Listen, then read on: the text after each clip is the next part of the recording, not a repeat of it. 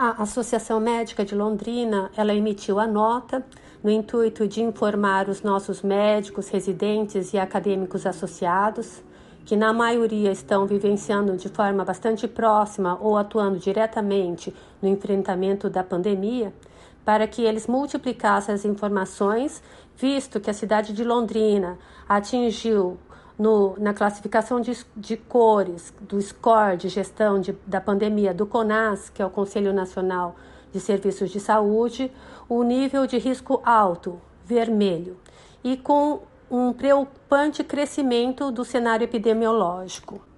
As decisões elas são tomadas pelo prefeito de cada cidade.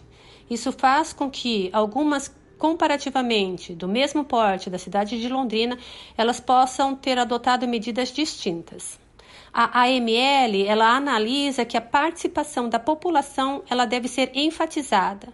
O consumidor que, lamentavelmente, não respeita essas considerações que devem ser adotadas, ela prejudica diretamente o setor produtivo, que procura estar em conformidade com todas as orientações. E se de fato isso fosse praticado, não haveria fechamento de qualquer espaço e tampouco a necessidade de deslocamento de viaturas para tais fiscalizações.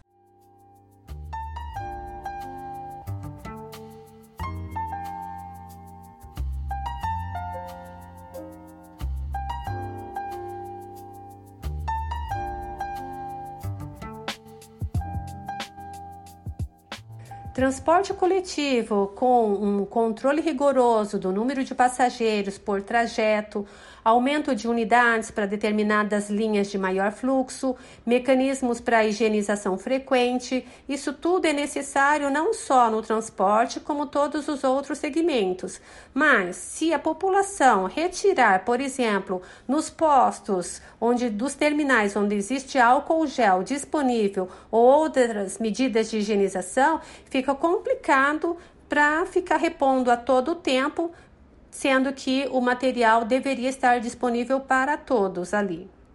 O tempo que você permanece num transporte coletivo, ele gira em torno de 30 a 45 minutos, mas não de horas. Diferente desses ambientes do que a gente fala de churrasco, festa, é, badalações, que no mínimo são horas. E o tempo de permanência, o número de pessoas, o nível de aglomeração, a retirada da máscara.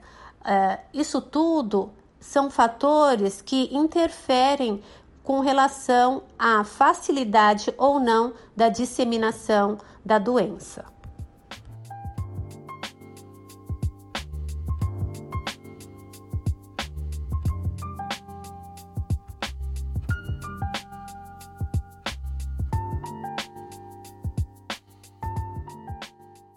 O médico, em virtude do seu conhecimento técnico e científico, ao orientar seus pacientes, familiares, os amigos, é, tem uma maior credibilidade, uma confiança necessário para as orientações diante do cenário epidemiológico de crescimento e que é preocupante para toda a comunidade. Quando pessoas próximas são acometidas ou pessoas que a gente conhece, com certeza aumenta a insegurança e talvez também a sensação de ter feito pouco ou subestimado a doença, a Covid. Mas, como sabemos, todas essas medidas não farmacológicas são para quê? Para evitar que todos se contaminem ao mesmo tempo. E, infelizmente, por não existir um tratamento ainda efetivo ou eficaz o suficiente, todos precisam contribuir para que o patamar de recursos de leitos, de profissionais, de materiais, de equipamentos, de EPIs, de sedativos, entre outros, possam atender a todas as demandas que irão ocorrer, mas com maior ou menor intensidade, é, dependendo da exposição, e que isso seja, então, de uma forma dentro dos limites administráveis. E para que isso ocorra, cada um tem que fazer a sua parte. É isso que nós queremos que a população contribua. Alma Londrina Rádio Web conectando ideias, unindo manifestações.